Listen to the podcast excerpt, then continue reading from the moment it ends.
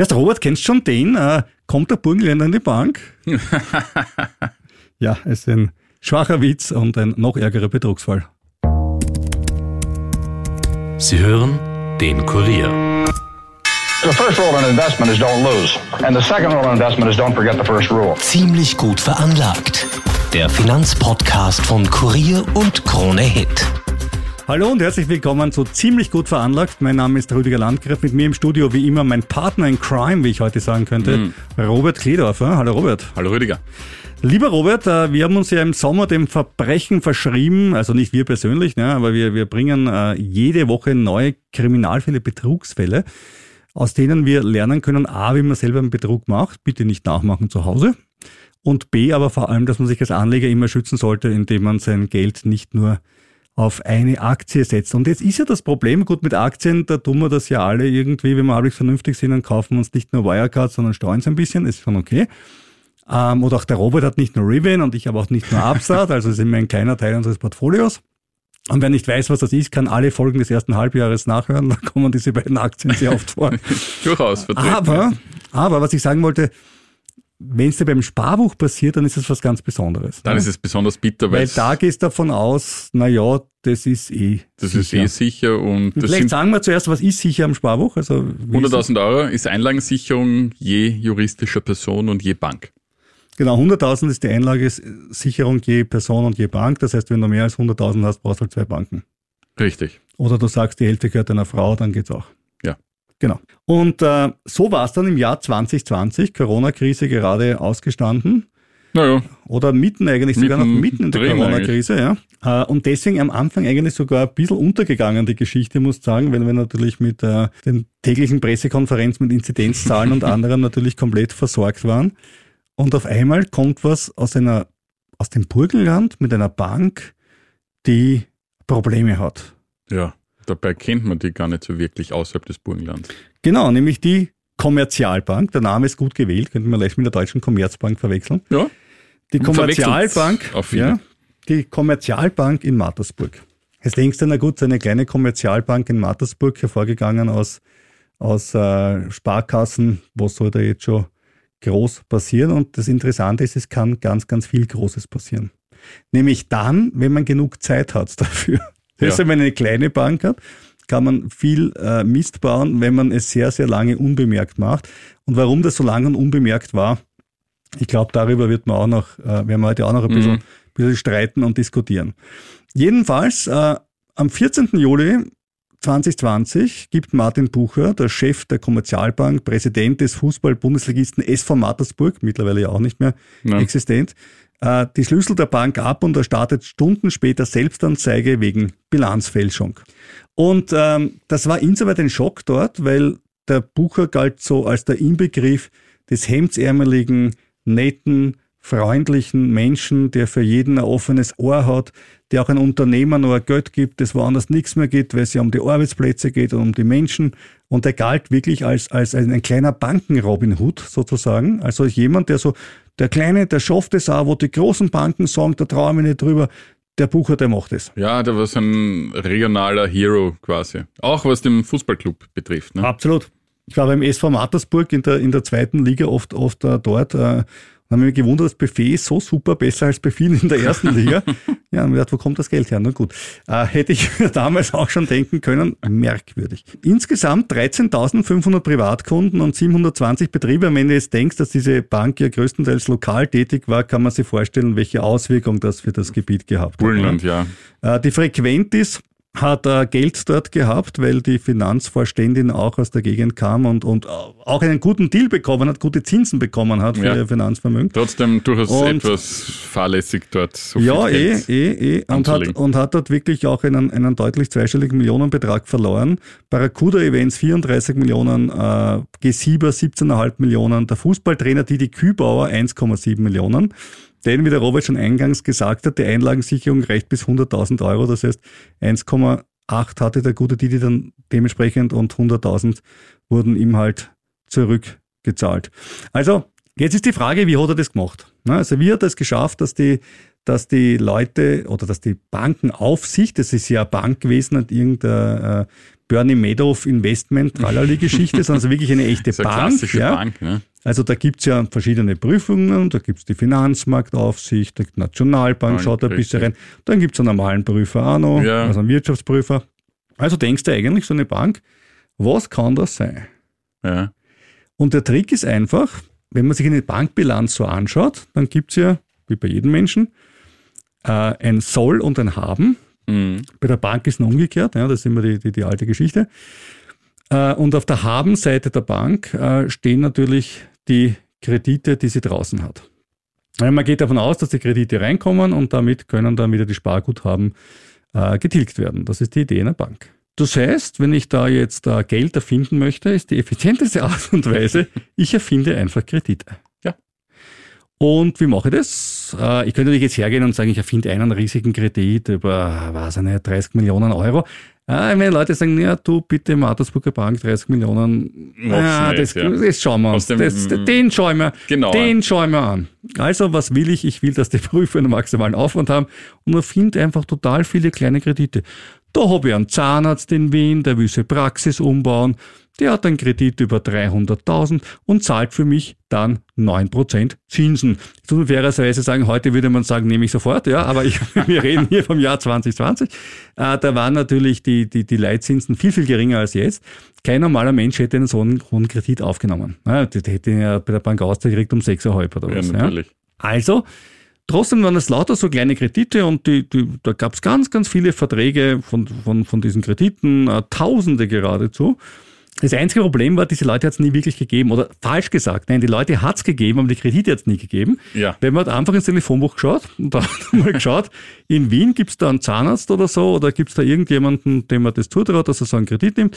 Und dann haben wir gesagt, okay, den Namen nehme ich, mache einen Kreditvertrag, fälsche die Unterschriften, dann gehe ich noch her und schicke das, schick das Ganze mit der Post von Wien raus, den Kreditvertrag, damit der Poststempel da drauf ist und schon ist der, ist der Cast gegessen. Und das mache ich auch bis vor Radlberg sind gefahren und haben einfach netterweise gefakte Kreditverträge geschrieben und an sich selber zurückgeschickt und gesagt, Schatz, da liegen 300.000 Kapital da, da liegen 400.000 da, wieder 300, schon wieder eine Million Kapital, die wir haben. Und auf die Art haben sie einfach total viel Geld. Ja, nicht wirklich gehabt, aber zumindest am Papier gehabt. Generiert, ja. Ja. Und äh, blöd wäre gewesen, wenn alle kommen und sagen, wir wollen ihr Geld, weil nachdem Dann der wär's Zahnarzt, erst der nie einen Kredit gehabt hat, äh, würde er sagen, gegangen, warum ja. wollt ihr Geld von mir? Ja. Ich habe ja nie was gekriegt. Ja. Klar. Aber dazu kam es im Urlange nicht, denn was hat er gemacht, der Herr Bucher? Er ist ja nicht nur ein Wohltäter beim Kreditvergeben, nein, er zahlt doch einfach höhere Zinsen. Ja.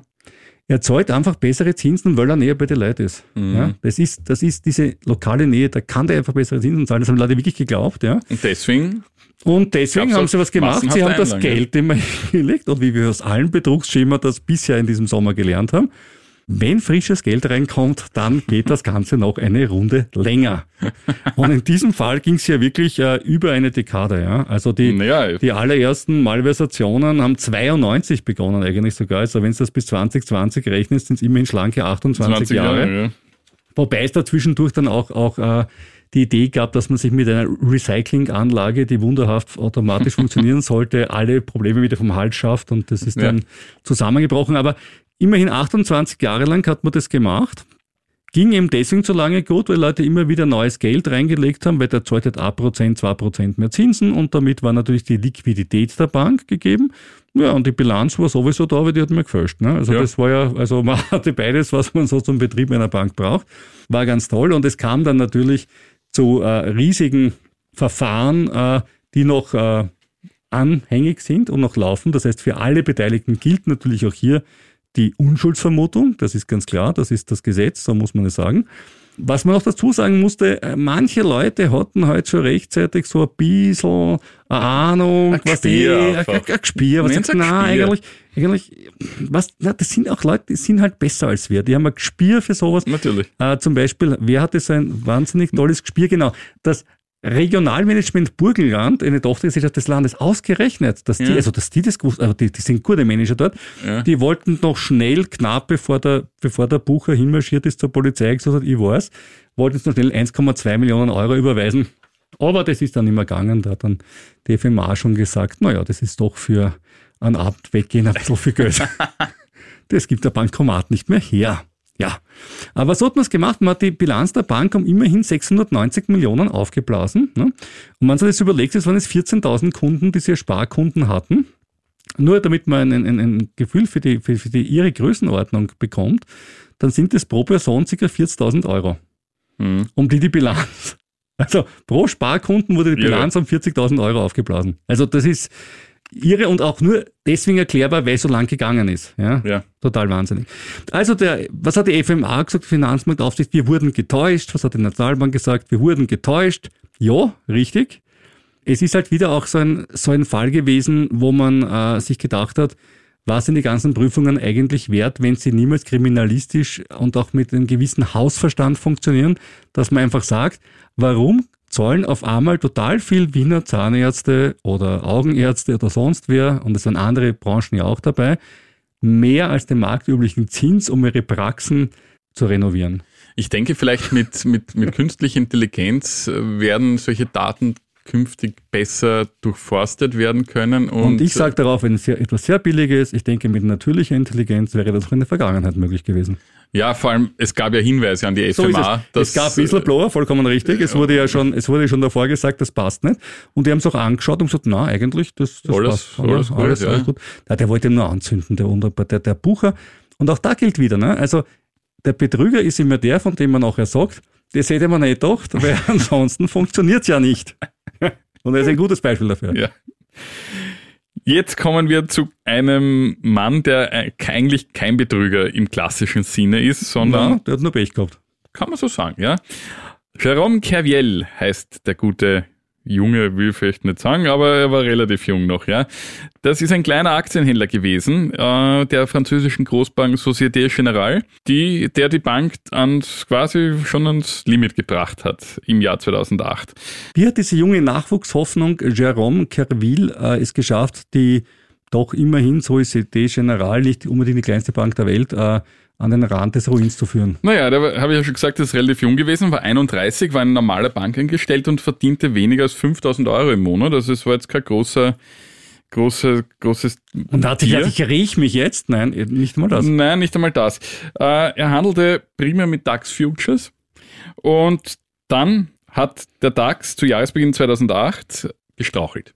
Ja, vielleicht, vielleicht muss, muss man kurz sagen, was, was ein DAX Future ist oder ein Future ist. Ähm, es wird sich hier höchstwahrscheinlich um äh, komplett ungedeckte Optionen gehandelt haben, weil das dürfen ja. Banken, das dürften wir zwei und nicht, wir zu Hause ja. nicht kaufen. Ja.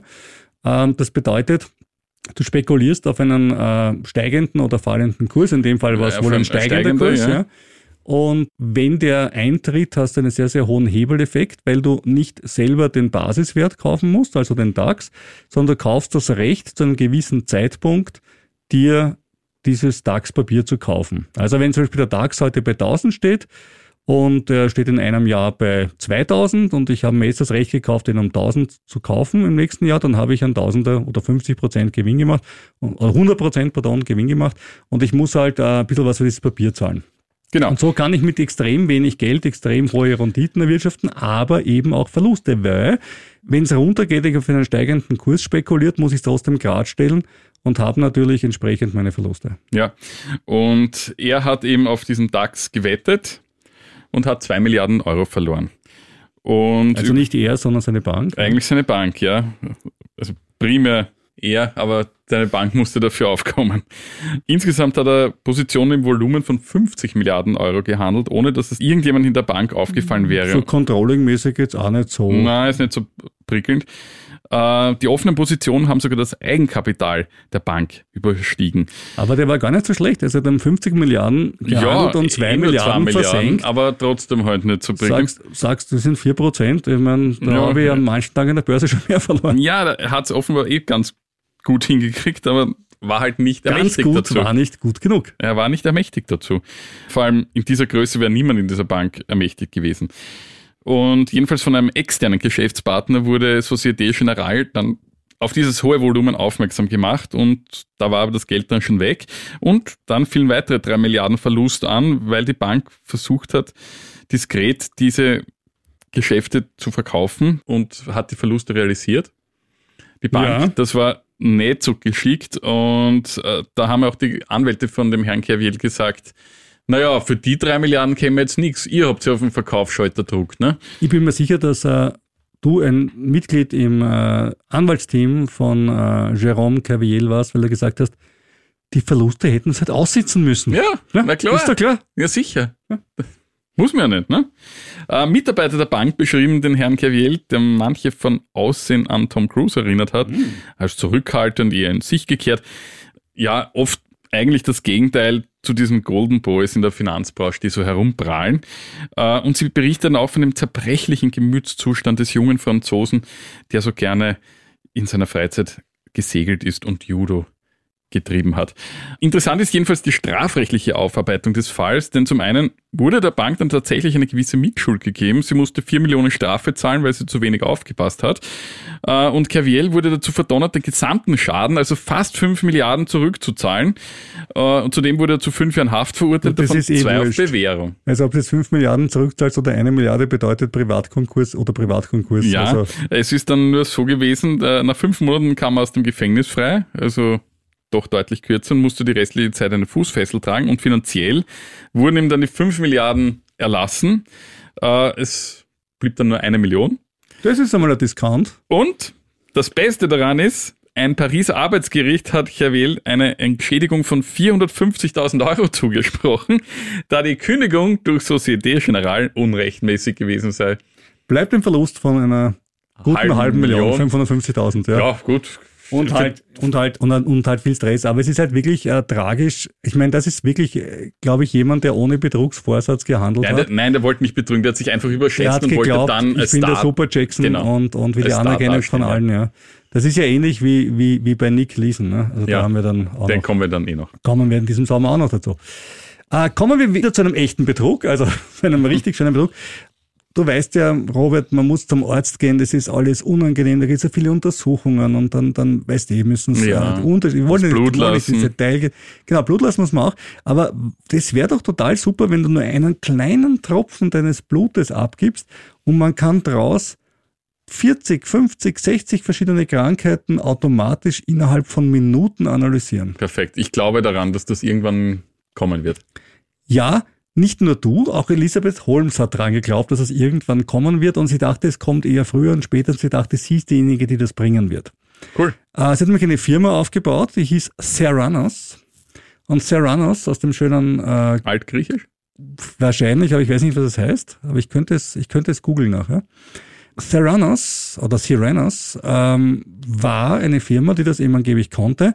Und das Gerät hatte den schönen Namen Edison. Also Wow. billiger hat man es nicht gegeben, hat man gleich mal Edison genommen, ja. Und Edison kann mit einem Bluttropfen alles analysieren, von Diabetes angefangen, über Krebsdispositionen, über Geil. Alzheimer und alles, alles, wo du früher teure Testen machst, ein Tropfen, Serranos und fertig. Also, also wenn das funktioniert, dann würde ich mir Aktien von der Bude kaufen. Das haben sich viele gedacht und haben auch Aktien. haben auch Aktien der da war ich ausnahmsweise mal nicht dabei. Ja, man kann nicht immer dabei sein, wenn es nach Süden geht, aber Aber da, auch nicht, wenn es nach Norden auch nicht, wenn es nach Norden geht, ja. Also sie haben das ja, gemacht und sie haben natürlich behauptet, das funktioniert alles und es war halt vielleicht von Anfang an noch gar kein Betrug geplant, das mag schon sein. Es, es hat ein bisschen dieses Fake it till you make it Geschmack. Mhm, ja. Also wir wissen, das geht noch nicht, aber im nächsten Quartal hat man den Ja, Entwickler ja. gesagt, glaubt das ganz sicher, da sagen wir jetzt, wir haben es schon, weil sonst an der Börse Unruhe, da müssen wir jetzt schon dabei sein. Ja, du, ah, ja, das kann ich noch hinauszögern und so weiter. Und so haben sie sich halt irgendwie versucht durchzutanken. Ja, wenn nicht irgendwelche äh, wirklich Spaßbremsen, nämlich ist immer diese Whistleblower. Ah. Ich finde, das muss man auch so machen wie in Österreich, dass man einfach die Handys von Journalisten beschlagnahmt, damit man einfach Genau. sagen kann, man findet diese Whistleblower, genau. Weil bis dran. die, bis die reden, ist ja alles super gewesen. Ja, ja, genau, immer. genau. Das mit der Wirklichkeit in den, in den Tag zu bringen, das ist ja auch eine unglaubliche Sauerei und sollte man auch generell unter Strafe stellen. Und Österreich, gerade im Land Kärnten, wie ich gehört habe, die Staatsanwaltschaft arbeitet ja ganz Na, massiv gerne. daran. Okay. Ähm, sie war auch noch relativ gut aussehend, muss man sagen. Und eine, Ja, ja, eine, mich eine, eine, eine, eine junge, strahlende Frau, das war ja auch irgendwie als Role Model sehr cool. Und man gesagt hat, okay, endlich mal im Silicon Valley nicht immer nur diese, diese, diese mittel- und jüngeren Männer, sondern wirklich die Frau, die der Riesenheld ist. Sie war auch extrem intelligent und alles. Und dann ist mal draufgekommen, das Zeug funktioniert nicht und das, was funktioniert hat, war einfach uralte Technologie, die sie woanders zugekauft haben. Äh, Und damit war eigentlich das ganze Serranos Objekt, Ja. die ganze Firma, äh, vernichtet. Es waren normale Labortests, die sie gemacht haben und die eigenen Tests mit der eigenen Technologie haben eigentlich nie wirklich gut funktioniert. Das Urteil dafür, und das ist ganz spannend, äh, ist für österreichische Verhältnisse wieder relativ hart, muss man sagen. Also elf Jahre muss ins Gefängnis. Da ist man bei uns eigentlich schon immer, immer, immer netter. Sie geht jetzt in ein Gefängnis, das allerdings relativ äh, freundlich ist, nämlich in ein äh, Minimum-Gefängnis in Texas. Das sind diese Gefängnisse, wo es halt auch ein bisschen nicht Freigang außerhalb des Gefängnisses hast, aber du bist jetzt nicht so komplett eingesperrt im Hochsicherheitstrakt. Sie hat sich zu ihrer Schuld bekannt. Sie hat, als sie die Strafe erfahren hat, ihre Eltern umarmt und sie hat auch selber gesagt, dass ihr das alles eben komplett leid tut. Und äh, jetzt aktuell sitzt sie eben in Bryan, Texas mit 500 bis 700 anderen Insassen. Sie hat ein bisschen ein finanzielles Problem, muss man sagen. Es wird auch mit einem Privatkonkurs äh, zu lösen sein. Denn sie muss jetzt irgendwie so mehrere hundert Millionen Schaden zurückzahlen. Sie kann in dieser Strafanstalt in Texas auch arbeiten. Hängt davon ab, was sie macht. Der Stundenlohn ist zwischen 12 Cent und 1,15 Dollar. Hm.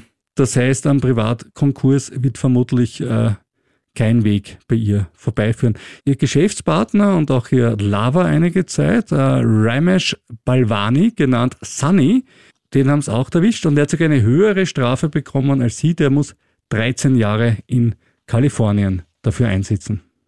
Kommen wir nun zu einem bodenständigen Unternehmen. Ja, kommen wir zu einem Unternehmen aus Österreich. Meindl.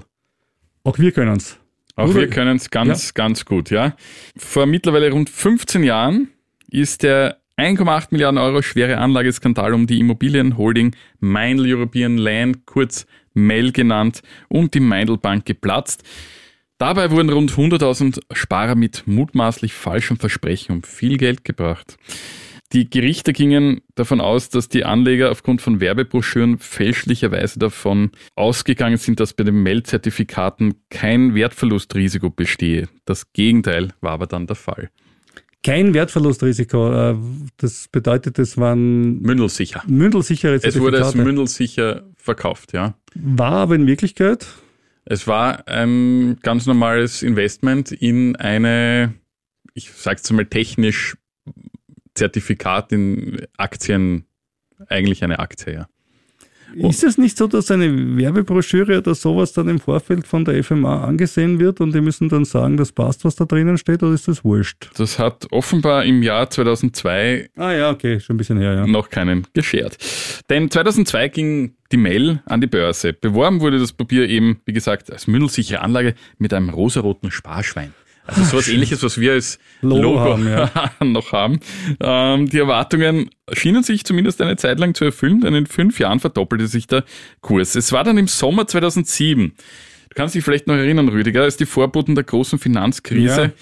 auch bei uns eintrafen und da, die ging ja von den Immobilienmärkten in den USA aus, Subprime-Krise genannt. Subprime-Krise, ja. ja. Und da musste die Mail erstmals ein bisschen Farbe bekennen, denn es wurde bekannt, dass sie einen milliardenschweren Aktienrückkauf getätigt hatte. Oh, ja. Und, das, und dann sind die Aktien raufgegangen durch einen Rückkauf. Nein. Nein, das Problem war, dass sie diesen Rückkauf nicht öffentlich kommuniziert Ja, genau. Hat. Also die Aktie hat sich verdoppelt, wenn man einfach selber Aktien rückgekauft ja. hat und eine Nachfrage geschaffen hat. Ja, ja das, das ist einfach eine Kursmanipulation und ja. in normalen Ländern geht man für sowas einfach sitzen. Ja, und dann entwickelte sich das eben so, dass Meindl über diese Briefkastenfirma, eine Briefkastenfirma in der Karibik, im Laufe der Zeit ständig Papiere übernommen und dann kontinuierlich weiterverkauft hat. Und als die Immobilienblase dann zu platzen drohte, fand das Vehikel dann keine Abnehmer mehr. Überraschung, Überraschung. Okay. Ja.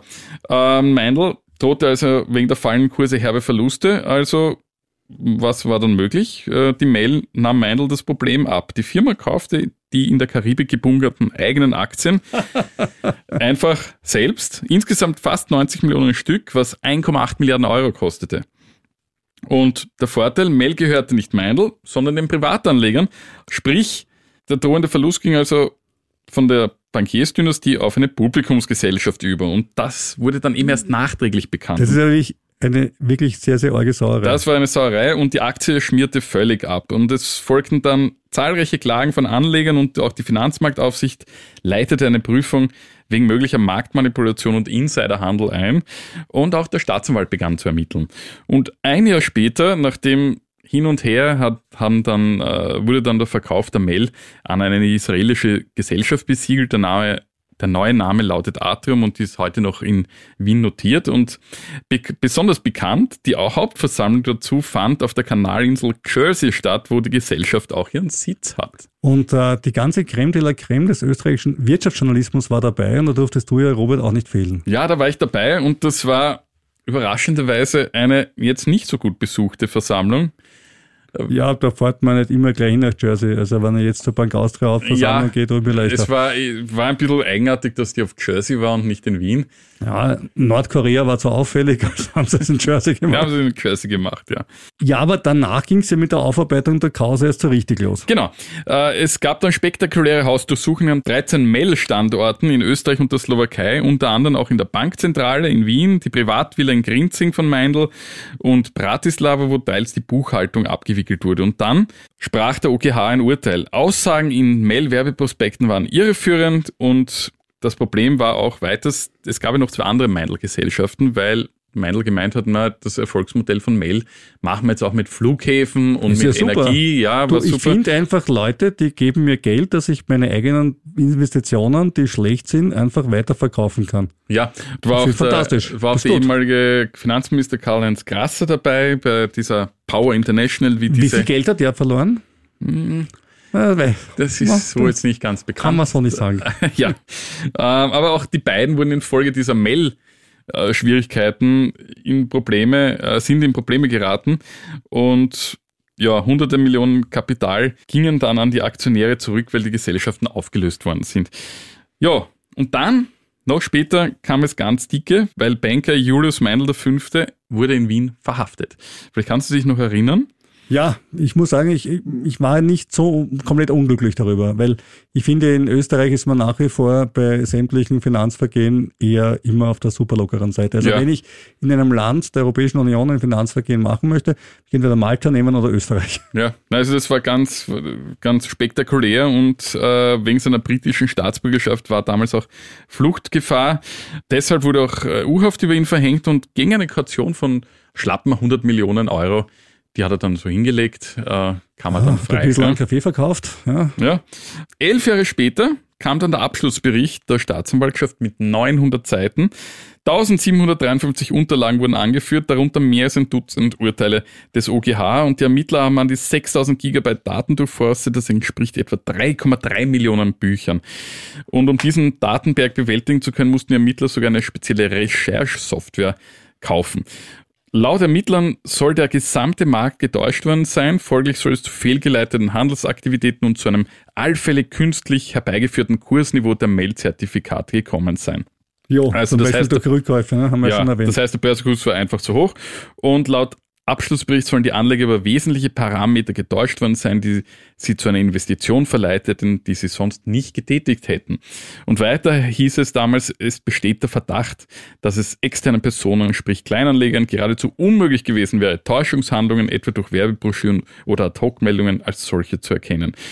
Es gab dann jedenfalls zahlreiche Vergleiche mit Anlegern. Die Mail-Nachfolgefirma Atrium zahlte 44 Millionen Euro aus, die Meindl Bank, der später wegen der Kause sogar die Lizenz entzogen wurde, 100 Millionen. Und in Folge hat jetzt auch die Wiener Börse ihre Regeln dann verschärft und äh, so muss ein Unternehmen den Erwerb oder die Veräußerung eigener Aktien bereits ab 5% melden. Laut Börsegesetz wären es erst 10%. Und dieses Gesetz wurde 2009 dahingehend reformiert, dass es die 10% Schwelle auch für Unternehmen mit Sitz im Ausland gilt. Und äh, Julius Meindl, der Fünfte, lass mich raten, äh, sitzt bei Brot und Wasser in Graz-Kalau, um seine Finanzverbrechen äh, zu sühnen. Ja, nicht ganz. Äh, die ah, Justiz nicht. hat alle Verfahren eingestellt oh. und er lebt glücklich und zufrieden mit seiner zweiten Frau in Prag. Tja, ist doch schön.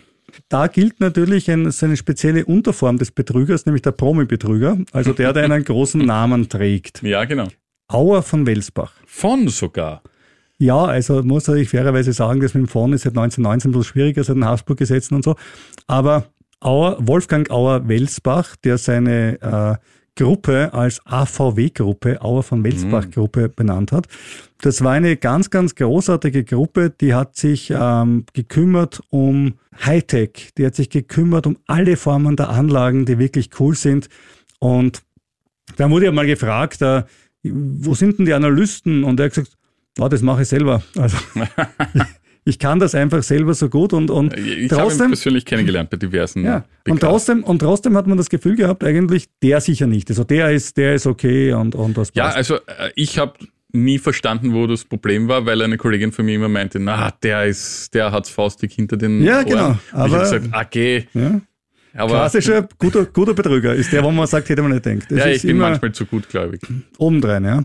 Aber er hat gesagt, ich investiere einfach in ganz, ganz tolle Dinge, so wie in Gold und das ist ganz fantastisch.